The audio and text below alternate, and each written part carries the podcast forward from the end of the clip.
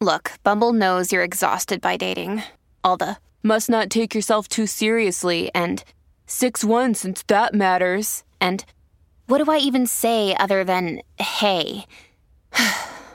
well, that's why they're introducing an all new Bumble with exciting features to make compatibility easier, starting the chat better, and dating safer. They've changed, so you don't have to. Download the new Bumble now. Another day is here, and you're ready for it. What to wear? Check. Breakfast, lunch, and dinner? Check. Planning for what's next and how to save for it? That's where Bank of America can help. For your financial to dos, Bank of America has experts ready to help get you closer to your goals. Get started at one of our local financial centers or 24 7 in our mobile banking app. Find a location near you at bankofamerica.com slash talk to us. What would you like the power to do? Mobile banking requires downloading the app and is only available for select devices. Message and data rates may apply. Bank of America and a member FDIC. When you need mealtime inspiration, it's worth shopping Kroger, where you'll find over 30,000 mouth-watering choices that excite your inner foodie. And no matter what tasty choice you make, you'll enjoy our everyday low prices, plus extra ways to save, like digital coupons worth over $600 each week. You can also save up to $1 off per gallon at the pump with fuel points. More savings and more inspiring flavors make shopping Kroger worth it every time. Kroger, fresh for everyone. Fuel restrictions apply. Hola, esto es New Books Network en español. Hola, bienvenidos a un nuevo episodio de New Books en Antropología, un podcast de New Books Network en español.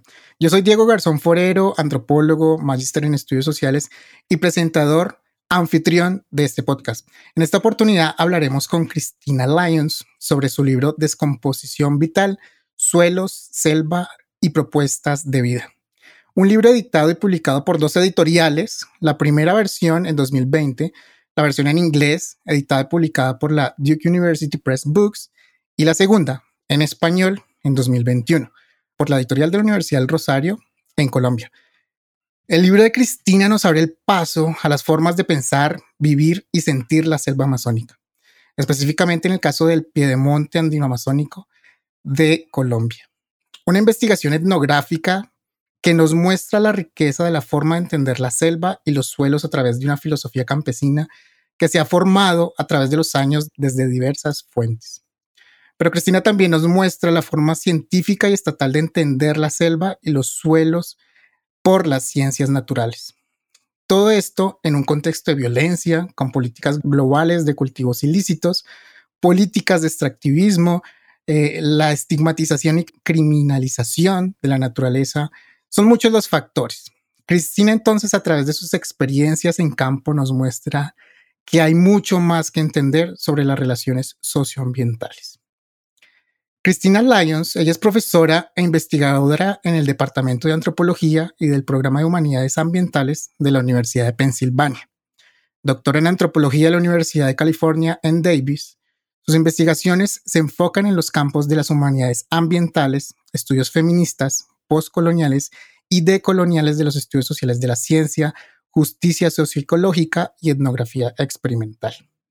La experiencia de Cristina es de alrededor de 20 años realizando investigación y trabajando en procesos agrarios y ambientales con las comunidades rurales del Piedemonte andino-amazónico colombiano. Ha sido merecedora de diversos premios como el Premio de Poesía Etnográfica de la Sociedad de Antropología Humanística, como también del Junior Scholar Award de la Sociedad de Antropología Ambiental y el Cultural Horizons Prize por el mejor artículo del, año en la Sociedad para la Antropología Cultural de los Estados Unidos. Recientemente, galardonada desde el Fulbright para trabajar en jurisdicción especial para la paz en busca de la reconstrucción de la memoria socioambiental de las comunidades rurales.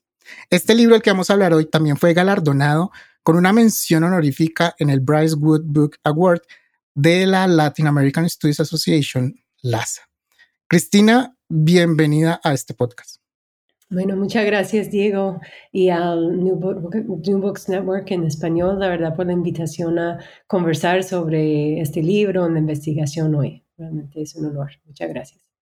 Vale, Cristina, creo que muy válido. Un libro nacido en la pandemia, publicado en la pandemia, pandemia plenio 2020-2021 eh, que vale mucho la pena traer a estos podcasts. Pero antes de entrar en el libro, Cristina, arranquemos conociendo un poco de ti. de pronto esa relación eh, investigativa que yo ya de pronto mencioné algo, eh, ese interés por la relación sociedad, medio ambiente, naturaleza y algo muy importante, ¿cómo llegas a Colombia? ¿Por qué Colombia? Pues bueno, em, llegué a Colombia ya hace bastante tiempo, incluso em, ya me, me, me, dieron la nacionalidad colombiana, ando con dos pasaportes, eh, orgullosamente. Ah, muy em, bien. sí, y mi cédula colombiana. Eh, llegué a Colombia pues después de haber hecho una investigación como una asesoría, casi una pasantía por el lado ecuatoriano de la frontera con una ONG de derechos humanos en ese entonces que estaba preocupada por la situación de los colombianos refugiados en el Ecuador, específicamente a los colombianos que no, em, que no recibieron el estatus de refugiado, que fueron negados ese estatus allá. Em, y a través de, esta, de este trabajo, digamos, de esa asesoría, eh, conocí a muchas personas afectadas por la política antidroga, específicamente em, por las fumigaciones aéreas con glifosato, que pues básicamente fue la política central de, del Plan Colombia y la política antidroga de los Estados Unidos y Colombia por muchos años. Em, además de, pues en, en, Ecuador conocía a, a diferentes actores involucrados en, en, en el conflicto en, Colombia y, víctimas, pues digamos, de, de, conflicto desplazados. Pero pues me impactó muchísimo la situación de las personas afectadas por, la, por las fumigaciones, porque efectivamente fueron negadas el estatus de refugiado en Ecuador, porque eh, por la misma estigmatización de la situación de ser una persona habitante de una zona cocalera. Eh, no importaba si uno era cocalero o no, o sea, y tampoco estoy justificando las fumigaciones eh, por la presencia de la coca, pero es decir, esas personas simplemente por vivir en esas zonas em, y salir eh, por esa violencia em, económica, estructural contra la salud pública de la naturaleza, que es la, la guerra química, em, fueron negadas la, el estatus en, en Ecuador. Entonces, después de, ese, de, de, esta, de esta pasantía o asesoría que hice en Ecuador, pues entré en el doctorado en, antropología en la Universidad de California, como mencionaste, y decidí proponer para, para el proyecto de investigación un trabajo eh, acerca de las fumigaciones aéreas con glifosato. Eh, y específicamente en Putumayo, porque yo estaba ahí por el lado de Ecuador, pero cerca de la frontera Em, y tuve la oportunidad de vincularme con dos ONGs en Colombia, eh, la Asociación Minga y también Acción Permanente por la Paz, em, que es Witness for Peace en inglés, que tiene sede en, Bogotá. Em, y Asociación, Asociación Minga es una ONG colombiana con una trayectoria muy larga de trabajo en derechos humanos y también presencia en departamentos fronterizos como es el Putumayo. Y a través de esas dos ONGs tuve la oportunidad, siendo también pasante o voluntaria, sí, haciendo un, voluntariado, eh, viajar a Putumayo y conocer a, a, diferentes organizaciones sociales, organizaciones de base, diferentes sectores, actores. Em, em, y, y, pues eso es como comienzo mi acercamiento, digamos, mi presencia en el territorio, mis relaciones afectivas el acompañamiento em, fue a través de esas dos, dos ONGs de derechos humanos. Em, y después de, yo sigo como ya siendo investigadora, antropóloga, estudiante de antropología, haciendo trabajo de campo siempre en, la región. Sí, eso es como, pues básicamente arranqué con, con el trabajo en Putumayo. Vale.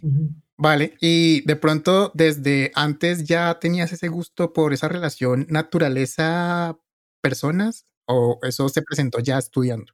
Sí, yo creo que fue algo que, em, bueno, yo tenía desde pequeña una preocupación, siento, con la injusticia. Eh, siendo hija de inmigrantes em, que trabajaban en fábricas, em, digamos, mis abuelos en los Estados Unidos y, aprendí de los sindicatos, digamos, de, de la situación laboral eh, de los trabajadores también mi papá em, eh, es un historiador, pues em, de hobby, digamos, era un profesor de inglés y historia antes de llegar a ser un director de un colegio público en los Estados Unidos. Em, y él me llevaba mucho a, a conocer em, diferentes situaciones en los Estados Unidos, digamos, em, de la guerra civil, digamos, el tema de la esclavitud, la expansión hacia el occidente, desplazamiento, despojo de las comunidades indígenas, esos momentos de conflicto en la historia de los Estados Unidos. Y yo fui muy atraída por los momentos de conflicto y guerra. Sí, y, y, pues las injusticias resultantes y perpetuadas, digamos, por, por esos conflictos y esos mecanismos eh, militarizados, digamos. Em, más, entonces, pues el tema creo que comenzó por ahí. Siempre he sido una persona que me gusta mucho eh, estar haciendo caminatas, eh, estar afuera, eh, andar en la bicicleta, hacer ciclismo, caminar, escalar, estar en las montañas. eso, eso sí, pero pues básicamente siempre como con un ojo hacia como la, la, injusticia y los impactos también del ser humano en, esos paisajes, en, esos cuerpos no humanos. Ok, muy bien, muy bien. Chévere conocer ese, ese pasado también, porque esto también va a mostrar un poco de lo que buscas dentro de la investigación, ¿no? Ah, bien, más contexto para las personas que nos están escuchando, no solamente de Colombia, sino desde otros países iberoamericanos. Hagamos un poquito de contexto geográfico y social del área en la que estuviste estudiando. El Putumayo, un departamento que queda en el piedemonte eh, de la cordillera de los Andes y la selva amazónica. Es una frontera prácticamente muy rica, con muchas aristas desde donde poder agarrar y, y, ver muchas cosas. Cuéntanos sobre esta, esta ubicación geográfica y de pronto de lo rico de lo que es la zona. Claro, el Putumayo, como bien dices, es, es un departamento en el suroccidente de, Colombia. Eh, ahí se encuentra la cordillera real, digamos, antes de que la cordillera termine en tres, digamos, tres cordilleras de los Andes. Em, y ahí en Huila, de hecho, nace la cordillera oriental. Em, pero en el Putumayo eh, es fronterizo, es un departamento eh, con una riqueza biocultural enorme es andino amazónico, es la zona de transición entre los Andes, digamos, el piedemonte y la planicie amazónica, la llanura. Em, tiene una riqueza em, de biodiversidad, de culturas indígenas, eh, diferentes pueblos originarios em, de esa zona, de etapas de colonización, de llegada de diferentes personas, de unas mezclas, ¿cierto? De diferentes prácticas y conocimientos. Eh, también una historia bien eh, tenaz, es decir, como em, difícil con la colonización, con etapas de extractivismo, em, de boom and bust como economías, em, pero es un, es un lugar como eh, supremamente hermosa. Sí, es una zona no solo por la gente, la diversidad de pueblos y pensamientos, sino por los pájaros mochileros, sus nidos, colgando de los árboles, eh, el aspecto de la selva, el microclimas, eh, la lluvia, porque es una zona súper húmeda y, muy intensa, eh, muy intensa las lluvias, especialmente en el Piedemonte, en, Mocoa, capital, ciudad capital de, Putumayo, en esa zona, em, de nacimiento de las aguas, que abastecen y que llegan, son los afluentes a, la gran cuenca Amazonas, eh, de esas aguas cristalinas eh, que son los ríos torrenciales que llegan a ser los ríos meándricos, digamos, de la llanura. Es, es realmente una zona em, muy, muy em, em, inspiradora, eh, realmente hermosa para mí y, y tengo mucho afecto y mucho arraigo por allá. Muy bien, muy bien. Para que vayan, eh, abran otra pestaña en su dispositivo móvil, en su computador. Entren a Google Maps y busquen Putumayo en Colombia y van a ver que está ahí pegadito a lo que es la cordillera de los Andes y ahí para adelante hacia el sur es Amazonas puro y duro. Entonces vayan y revisen ese mapa también para que se ubiquen un poquito. Bien, ya con ese contexto, tu libro, tu libro entonces nos cuenta eh, de pronto esa, filosofía de vida, el sentir, el escuchar la naturaleza, el entender los suelos desde la localidad. Bueno, ¿por qué es importante eh, conocer esa perspectiva de vida?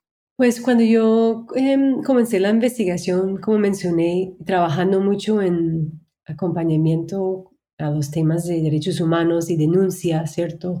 De violencia, de los masacres, de las fumigaciones, de los enfrentamientos, del despojo, del desplazamiento, del desaparecidos, la violencia cruda, la violencia em, eh, del conflicto armado y también de la política antidroga.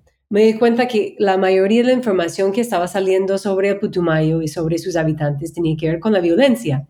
Y importante, ¿cierto?, para denunciar y defender los derechos de las personas y del territorio. Pero por otro lado, no no existía en ese entonces tanta información, digamos, eh, tanta narrativa, imágenes sobre las alternativas, las propuestas de vida, las propuestas de las personas em, y, y los movimientos sociales para quedarse en el territorio, para permanecer, florecer, resistir y proponer alternativas a precisamente a esas políticas nefastas y represivas de las políticas antidroga y, y las economías extractivistas que históricamente em, han, han, colonizado la zona. Em, entonces, eh, para mí fue muy importante girar mi, mi, mi, ojo, digamos, mi corazón también y mi pensar, mi sentir pensar acerca de esas propuestas, de algo más propositivo, no simplemente denunciar eh, o, diagnosticar lo que, lo que está mal, lo que no está funcionando. Em, y tuve la oportunidad de, de eh, conocer a, una escuela andino-amazónica, una escuela amazónica eh, de agricultura alternativa, de agricultura amazónica, em, al, inicio de mi, de mi investigación. Y me inspiró muchísimo porque ahí vi una propuesta Em, de vida alternativa eh, de las comunidades con campesinos indígenas afrocolombianos siendo como los, los estudiantes, digamos, de la escuela, compartiendo eh, desde diálogos interculturales, pero también aprendiendo la misma naturaleza cómo habitar el territorio de forma distinta. Sí, y eso tomando en cuenta que eh, siendo una zona de colonización, las personas que han llegado en diferentes momentos traen mucho, o sea, ellos traen sus prácticas y intenten implementar esas prácticas allá en un, en un territorio totalmente distinto, que es un territorio andino-amazónico, con suelos distintos, con un clima distinto, con un comportamiento de las plantas, de las lluvias, de, de, de, de los mismos nubes, ¿sí? Eh, todo es, es distinto y sin tener acceso a una asistencia técnica adecuada, o sea, amazónica. Eh, sin tener una educación ni siquiera escolar, digamos, o en, los colegios, una educación amazónica, una educación propia, que es algo que, claramente desde las comunidades indígenas existe mucho conocimiento, eh, sabiduría ancestral, pero incluso em, los impactos de la colonización, los impactos de la llegada de, de diferentes economías extractivistas extractivistas y el narcotráfico y, los cultivos ilícitos de coca también había eh, dañado, había fragmentado, había eh, marginalizado esos saberes ancestrales en muchos casos, no del todo, por supuesto.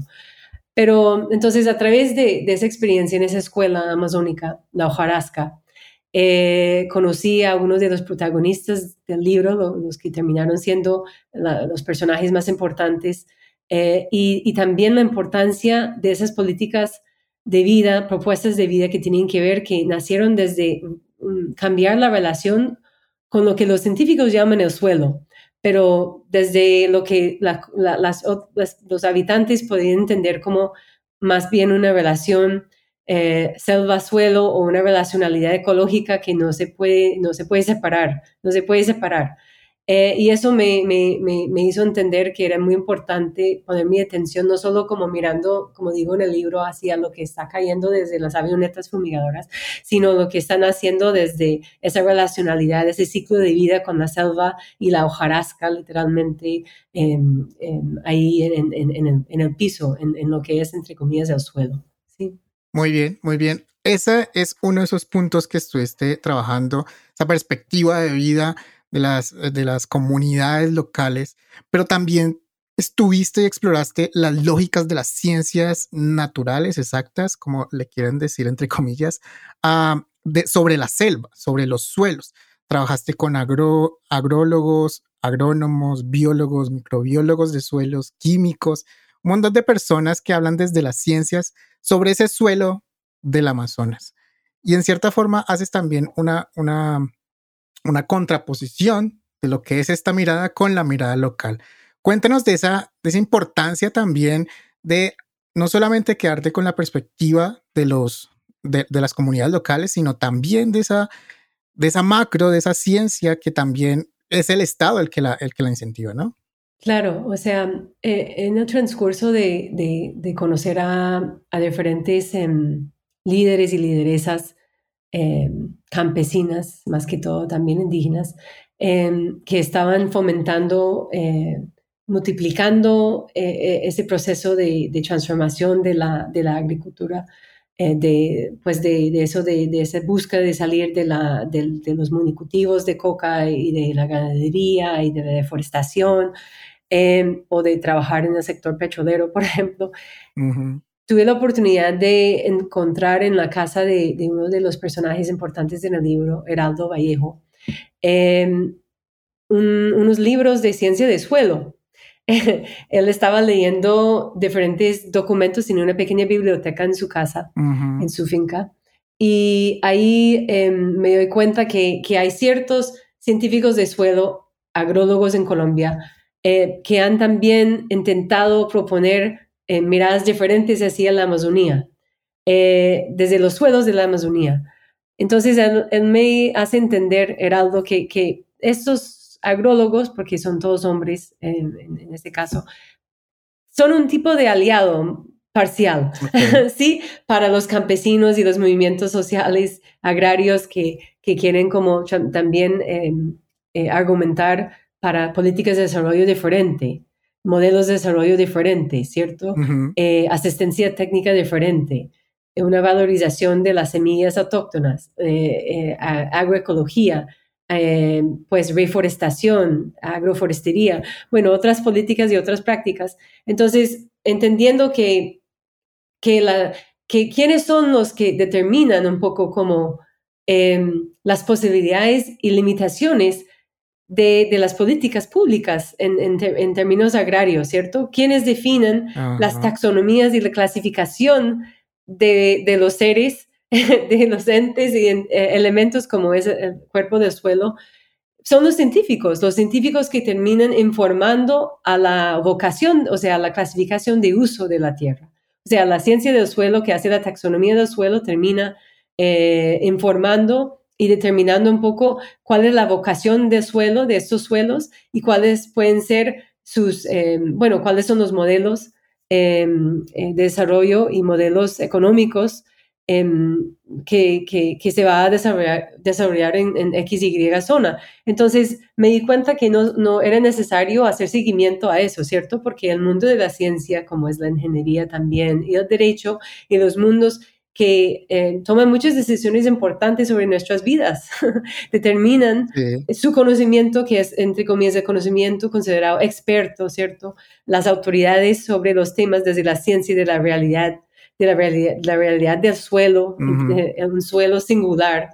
Y, no, no hay un suelo singular, no hay una vocación singular, sino eh, desde la mirada local es, es múltiple.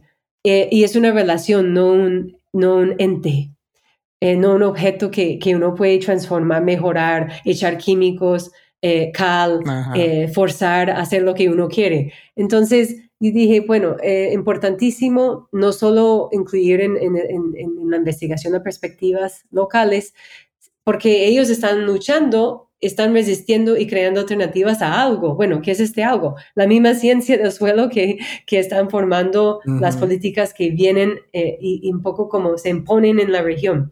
Sí, entonces em, comencé, o sea, viajo a Bogotá y busco a esos mismos científicos que aparecen en los libros en la finca de Heraldo.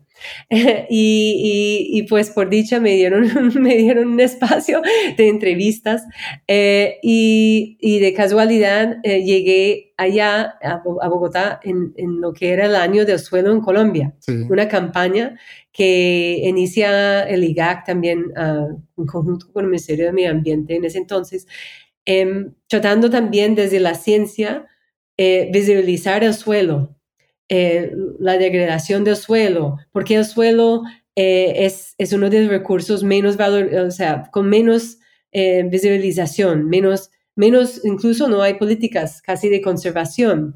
Eh, dentro del rango de, política ambiental del suelo está súper como marginalizado. Eso era un poco la, lógica. Eh, el discurso de los científicos de suelo. Y ellos se organizan y desde la subdirección de agrobiología en, el IGAC y, y, arman esa campaña. Y me invitan a asistir a los eventos y también entender las perspectivas de ellos luchando para proteger también los suelos, pero un suelo que no es el mismo suelo necesariamente que los campesinos en comunidades indígenas en el Putumayo. Entiende qué es, ¿cierto?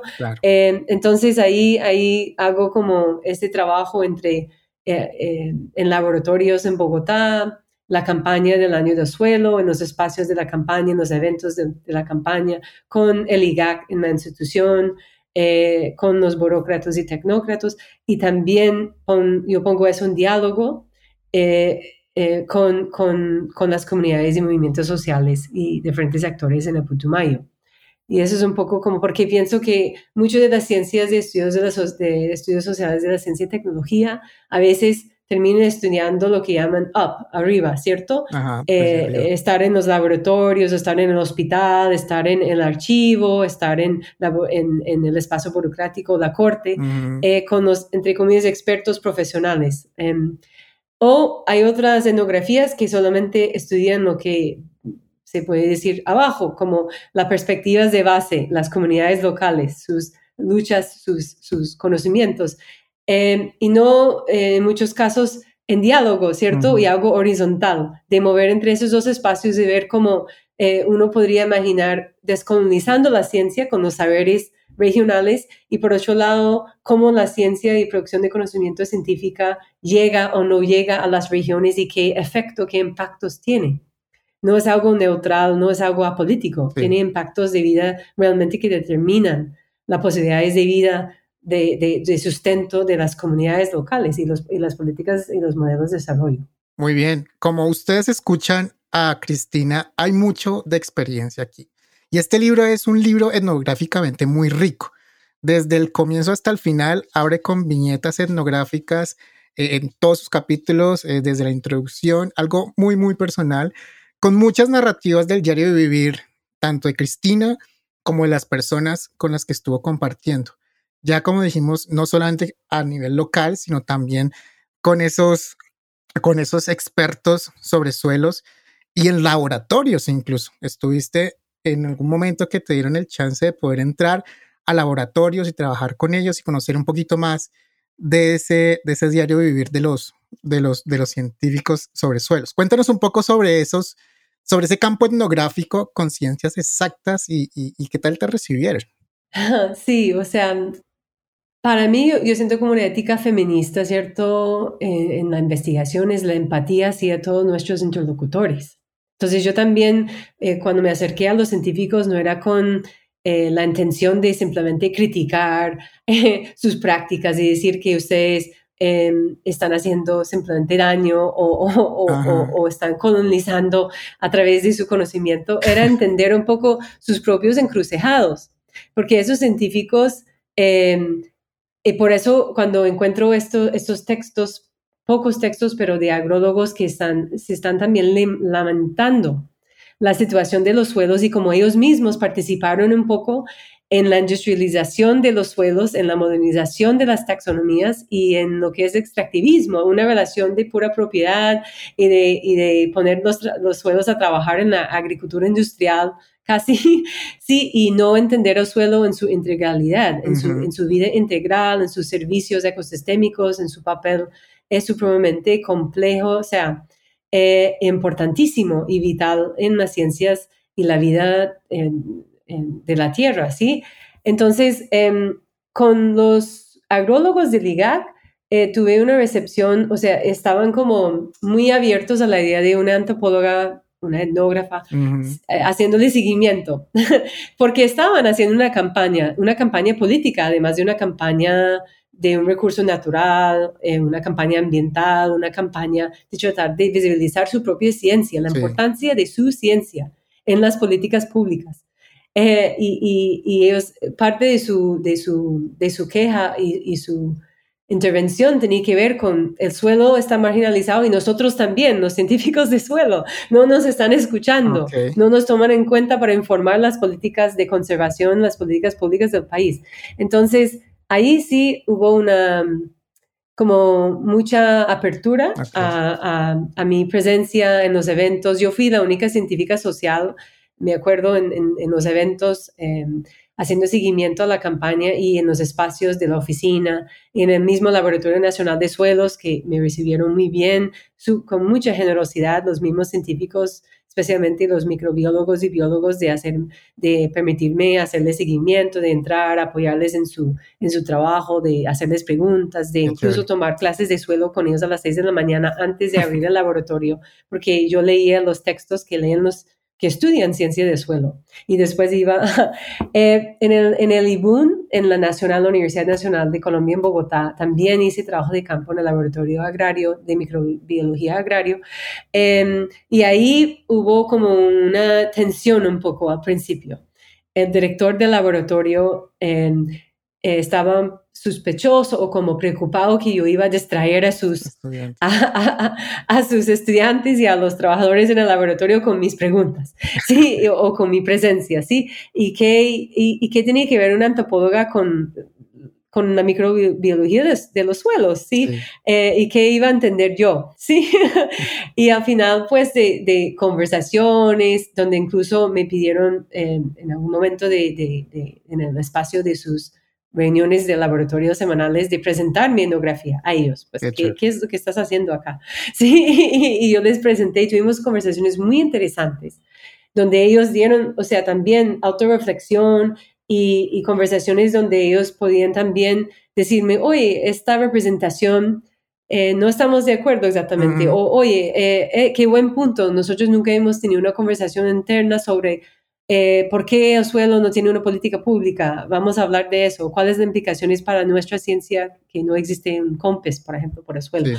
Eh, etcétera. Y poco a poco, claro, eh, fui ganando la confianza del director, siempre con los estudiantes de doctorado y maestría, eh, súper bien la relación y, yo terminé siendo como asistente de investigación de un estudiante de doctorado allá, que ahora es profesor Javier, el microbiólogo, que, que menciono en el libro.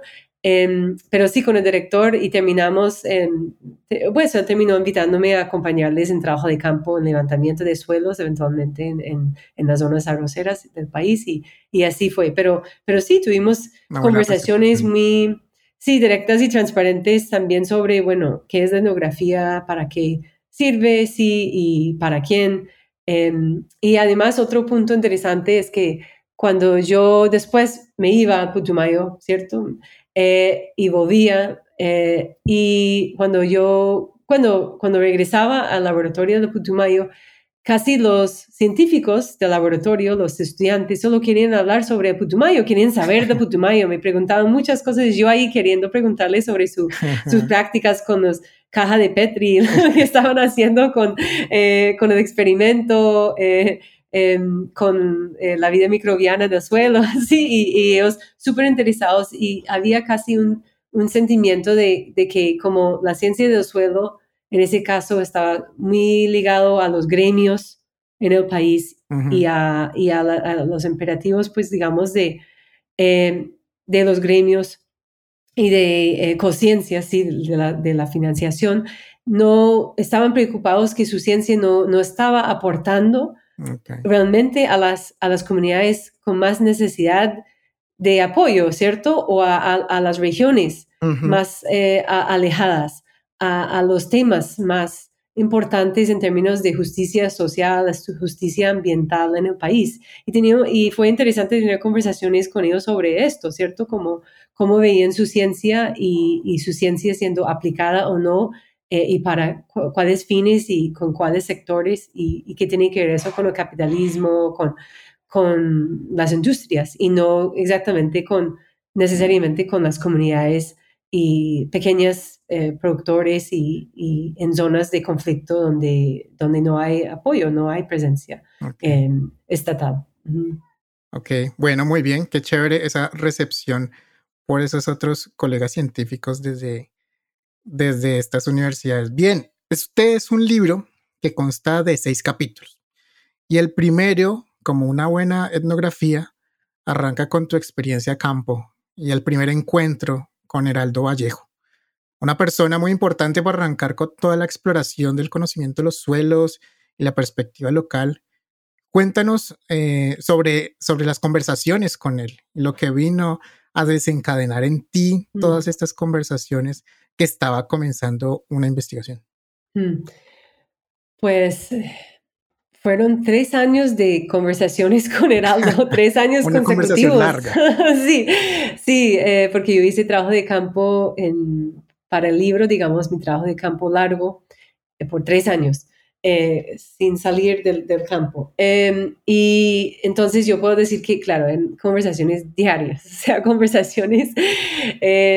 Eh, eh, y Heraldo, yo conocí a, Heraldo en la finca, la, la escuela, la, la hojarasca que mencioné, y él me invitó a su propia finca.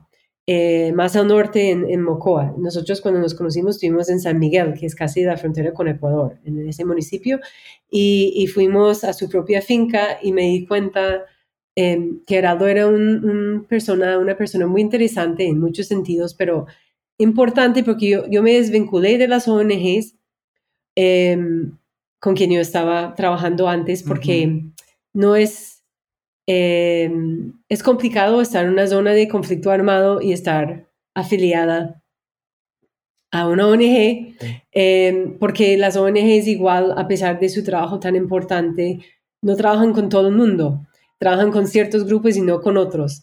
Y eso tiene unas consecuencias en las relaciones entre las mismas comunidades y las organizaciones, entonces era más más importante o más eh, estratégico, digamos, ser independiente, es decir, simplemente ser una investigadora y andar directamente con las organizaciones de base, con las personas locales, con líderes y lideresas de la zona. Y Heraldo es un ser eh, que tiene una tremenda eh, formación, es un selvacino, es una persona de la selva que, por un lado, tuvo la oportunidad de pocos campesinos de la zona de estudiar formalmente, de salir a la Universidad de Pasto, estudiar y volver al Putumayo y desaprender lo que aprendió en la universidad para volverse un hombre amazónico, como él mismo se llama y es reconocido en la, en la, en la, región. Eh, y él estaba haciendo un gran trabajo de, de asistencia técnica casi sin remuneración, digamos, en solidaridad con diferentes eh, movimientos, diferentes comunidades y me invitó a acompañarle y yo me di cuenta que Heraldo negociaba muy bien eh, entre diferentes sectores. Él hablaba con los afrocolombianos, tanto como con los indígenas, con los, movimientos campesinos, los más militantes, los menos militantes. Eh, también podía dialogar con diferentes entidades, instituciones.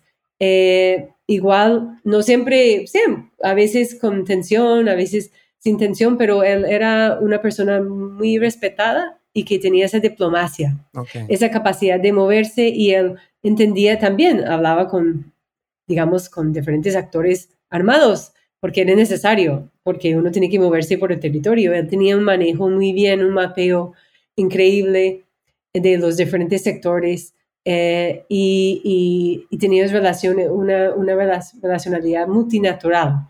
O sea, él, existía entre múltiples naturalezas, múltiples realidades sin problema. sí, y eso era para mí súper interesante, o sea, demasiado conocí, o sea, aprendí demasiado eh, em, a través de las conversaciones con él y, y los contactos que él me, me, ayudó a hacer y las invitaciones a acompañarle en muchos espacios y, y de esa forma conocer a muchos movimientos, a muchas comunidades, a muchos actores en el territorio. Y tener la oportunidad de, de observar, de hacer entrevistas, de, de, estar presente en espacios complicados también. Em, y, y, pues realmente Heraldo, pues gracias a Heraldo también a otras personas que aparecen en el libro, a don Nelson, a, a don Elba, a, a diferentes em, familias que me recibieron y estuvieron muy abiertos a, a, compartir su conocimiento y su, su, lucha y su visión y su proceso de aprendizaje y desaprendizaje, de, desaprender para reaprender. Muy bien, muy bien. Ya, eh, bueno, acá queda evidente que hay lógicas eh, diversas, hay luchas, hay tensiones entre lo local, lo que se quiere desde el Estado, lo que se quiere de pronto desde, desde las ciencias naturales. Hay tensiones, aquí hay tensiones, pero tu propuesta en este libro es, eh, nos propones, yo creo que es, tratemos de entender. Creo que no, si uno no vive ahí, si, si uno no es una persona que está en, la, en lo local, uno, uno lo trata de entender. Uno trata de entender esa descomposición de la selva como forma de vida también. Cuéntanos un poco sobre la propuesta que incluso titula, que titula el libro, esa descomposición vital en espacios vitales que también lleva a, debatir eso de vivir y morir, de pronto de verlos como muy aparte. Cuéntanos tu propuesta. Claro, la propuesta eh, está inspirada en, bueno, en, el sentir pensar de, diferentes comunidades y familias y organizaciones, pero también en la misma selva, los aprendizajes que, que recibí también, pues, a lo bueno y lo malo, ¿cierto? Como la selva te enseña sí o sí.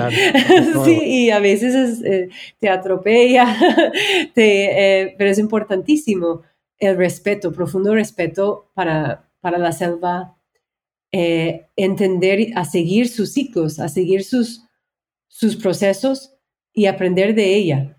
Sí, y, y lo que es definitivamente un punto como, como mencioné en, al principio, una de las tensiones más grandes entre cómo Heraldo, por ejemplo, y, y las comunidades, muchas comunidades en el Putumayo entienden que el suelo no es un objeto, no es un ente, es una, es una relación constante entre esa hojarasca que cae, las hojas que caen de la, de la, de la selva, terminen en, en, en, el piso, pues se descomponen y la vida microbiana que participa en esa descomposición y que estos nutrientes terminan en un, nivel de reciclaje uh, por las raíces y otra vez eh, germinación de vida, ¿cierto? Y, y es algo que, que, que, tiene que ver con, con, el sol, con la lluvia, con la luna, eh, con los pájaros y, y, y, los micos dejando las semillas, repartiendo las semillas, con toda esa vida eh, que tiene que mantenerse en esa relacionalidad, ese reciclaje.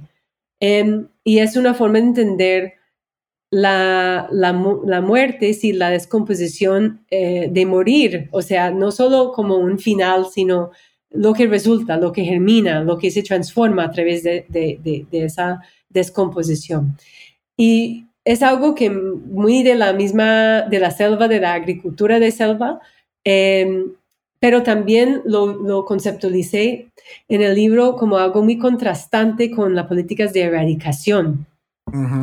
Eh, tanto la política de erradicación de la política antidroga de, de, arrancar la coca, las hojas de coca, las plantas, y reemplazarla con otra, con otro cultivo que supuestamente iba a brindar pues eh, dinero, ¿sí? Esas políticas de sustitución de los cultivos eh, ilícitos o erradicar a través de la, de la guerra química, de las fumigaciones, la erradicación manual. La vida misma, de, de, arrancarla de raíz, ¿cierto? Eh, también las limpiezas sociales de los paramilitares, de la violencia misma, la violencia bruta, macabre, que acaba con la vida. Desaparece a la persona, las familias nunca encuentran a sus seres. Echa ese cuerpo al río y que eso desaparece en las aguas, termina siendo tal vez comida para otro animal, ¿cierto? No humano. Eh, y recicla en, el ecosistema, pero no hay un duelo, no hay un, eh, es una vida acabada, es una vida desaparecida, es un arranque, es una erradicación. Y esa necropolítica, que es parte de la política antidroga, que es una lógica de, de la violencia de los paras, de, de, los ciclos de narcotráfico también, em, contrastarlo con, con ese reciclaje de vida y muerte, esa relacionalidad que es un continuo, no es eh, la biopolítica o la necropolítica, sino es algo que eh, una relación, y eso para mí terminó siendo no solo como una forma de entender la, la agricultura o una propuesta técnica agrícola, agroecología, por ejemplo, sino una propuesta, filosofía de vida, una forma de seguir viviendo en medio de la muerte. Eh, porque también lo encontré en la forma en que personas para sobrevivir la violencia, los años de conflicto armado, de la presencia de diferentes actores en disputa, ¿cierto? Em, terminaron como también en un nivel de, de ser latentes, de, de, volverse como bajo perfil, de no sobresalir en el territorio, de volverse a las huertas, de hacer su activismo desde la huerta y no la calle, no los espacios de, visibles, públicos, ¿cierto? Pero desde eh, estar en, la, en, en, en el huerto, en la huerta, y de ahí luchar para la vida, con otros seres como aliados, no solo seres humanos, en las luchas políticas y las luchas sociales y los paros y cívicos, eh, sino, sino desde las alianzas con otros seres que tienen que ver con esa descomposición para recomponerse. Entonces, eso es un poco como la conceptualización en el libro. Muy bien, algo muy rico de la propuesta del libro de Cristina es ese, esa, esas categorizaciones de pronto que nacen desde el campo y que incluso son categorías hechas con las poblaciones. Ah, yo acá tenía, por ejemplo, eh, Selvacino, por ejemplo, Monte, Montesino, que es una propuesta que tú nos dejas, o finca resonante, espacios vitales. De pronto, para ir finalizando este podcast, cuéntanos sobre ese aporte, de pronto, esas categorías eh, que nacen en campo. Claro, o sea, yo, pues, eh, evidentemente nosotros como, como etnógrafos, etnógrafas, nosotros, la etnografía es la no separación de lo empírico de lo analítico. Entonces, esos conceptos etnográficos, que es nuestra teorización, ¿cierto? Nuestra conceptualización desde el campo. Y para mí era muy importante dar prioridad y resaltar esos conceptos, esa filosofía que nace desde, desde las conversaciones, desde el pensamiento de la gente, desde el territorio mismo, y no colonizarlo con conceptos teóricos eh, de la academia, ¿cierto? De otros lugares o del canon, del conocimiento canónico, sí, em, y, y, poner como esa forma también de descolonizar un poco como la escritura etnográfica y de resaltar esos conceptos en, conversación con mis interlocutores, pero también ellos me dieron libertad de pensar yo y, transformar esos conceptos en otras cosas a través de la etnografía. o sea, entonces yo siento, tuve conversaciones directas, em, transparentes con, con Heraldo, por ejemplo, con Nelson, eh, sobre mis usos de los conceptos y cómo ellos estaban usando los conceptos, dejar eso claro en el texto y como yo estaba con una creatividad propia, ¿cierto? Que, que ellos son muy creativos y me decían, claro, con tu creatividad, siga pensando con esos conceptos, a ver dónde te llevan, ¿cierto? Y, eso de espacios vitales, que es una idea de Ana Primavesi, de una eh, agroecóloga eh, de Brasil, para hablar de los espacios entre las plantas necesarios para que todas puedan crecer y florecer y no, y no robar comida del otro, ¿sí? Del, del, del, vecino.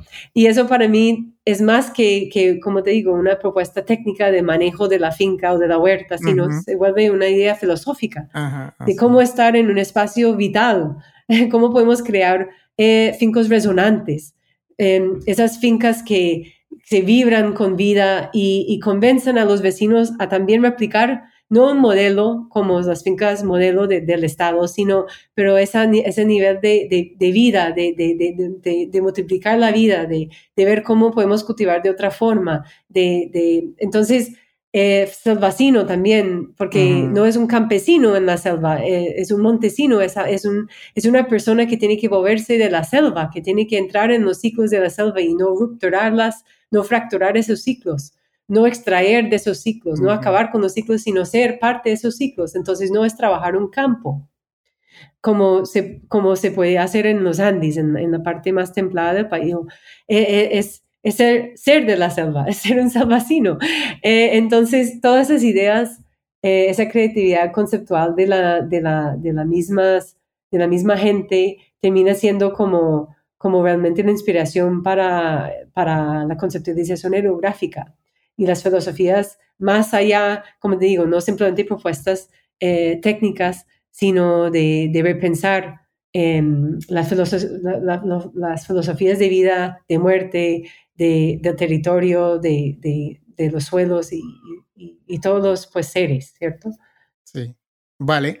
Si ustedes están más interesados en revisar la propuesta de Cristina, recuerden que estamos hablando del libro Descomposición Vital, Suelos, Selva y Propuesta de Vida. Ahí está eh, para que lo puedan encontrar en Colombia, a nivel Latinoamérica también en español, en inglés. Si usted nos está escuchando en Estados Unidos, también se consigue en inglés a, través de eh, la editorial de Duke University. Ahí está también para que lo puedan encontrar. Bueno, creo que hemos terminado. Muchas gracias, Cristina, por tu tiempo. ¿Alguna cosa extra que nos quieras decir o invitar a las personas que nos están escuchando en New Books Network en español sobre tu libro, sobre tu propuesta? Pues no, o sea, simplemente agradecer, agradecerte y al network por la invitación a, compartir. Yo pues me apasionó mucho todo el, el, Putumayo, el Piedemonte, eh, las propuestas de vida que nacen ahí. La verdad de, de, de poner atención no solo a esas narrativas de violencia, de estigmatización y criminalización, como dijiste al principio, sino a, a, todo ese conocimiento y trayectoria local, ¿cierto? De, que debería determinar las políticas públicas, en la gobernanza ambiental en las regiones, que, que realmente es eh, la fuente de, de, de, la sabiduría pues, que debe dirigir orientar la misma educación eh, y políticas en la zona. Entonces, pues eso es un poco la propuesta también y que, que, puede informar mucho a la ciencia, a los científicos, a los ingenieros, a los abogados también. Para que vean la otra, el otro lado de la... Claro, los diálogos, los diálogos siempre interculturales y entre saberes y puentes entre saberes. Muy bien, muy bien, Cristina, muchísimas gracias. Bueno, antes de irnos, ¿en qué estás trabajando actualmente? Actualmente estoy trabajando, sigo trabajando en el pie de monte, en Dino Amazónico. Eh, estoy trabajando sobre el tema del agua eh, y la memoria y duelo del agua. Eh, y más en, en, esta zona del pie de monte donde hay muchas intervenciones eh, hay una situación de esta cordillera que hablamos, cordillera real, cordillera oriental, allá es inestable, es una zona geológicamente joven. Entonces la cordillera sigue en formación y los ríos que nacen en la cordillera están siempre bajando la cordillera al mismo tiempo, sedimento y roca. Entonces hay muchos, muchos eventos de inundaciones, de, de avenidas torrenciales, de, de avalanchas, como, como dice la gente, y creando desastres socionaturales. Y la respuesta en muchos casos es, castigar a estos ríos, de estigmatizar una vez más a los ríos torrenciales en vez de entender que, que, tenemos, que estamos viviendo en su territorio, estamos en el territorio de ellos. Eh, entonces, e, e, ese es como nuevo trabajo, es, es, colaborando con movimientos ciudadanos y organizaciones que están en juntanza por el agua y quieren transformar las intervenciones de ingeniería o intervenciones de canalizar o represar las aguas para volver al corredor de, fluvial del, del Piedemonte andino amazónico, algo que, está, que esté fluyendo, no eh, represado. es un poco de trabajo actual. Interesante, interesante sobre todo en el contexto actual de Colombia, que tenemos el sur de Colombia un poco aislado precisamente porque la cordillera de los Andes tapó toda la eh, vía panamericana y está bien, bien interesante todo eso. Bueno, en una próxima ocasión que tengas ya algún producto, bienvenida a New Books Network en español para hablar sobre esa temática, Cristina. Bueno, muchas gracias, Diego. Y bueno, gracias a, nuevamente a New Books Networks en español por la, la oportunidad de, de conversar hoy. Vale, muchas gracias a todas las personas que nos escucharon en New Books en Antropología, un podcast de The New Books Network en español. Recuerden que pueden compartir este podcast con sus estudiantes, colegas, eh, personas interesadas en la temática. Siempre, siempre estamos ahí abiertos en todas las plataformas. Si usted nos escucha en Spotify, ahí también estamos súper presentes. Solamente compártanos porque aquí podemos estar mostrándole estas perspectivas académicas y de investigación a muchas más personas. Muy bien, yo soy Diego Garzón y hasta la próxima. Gracias por escuchar New Books Network en español.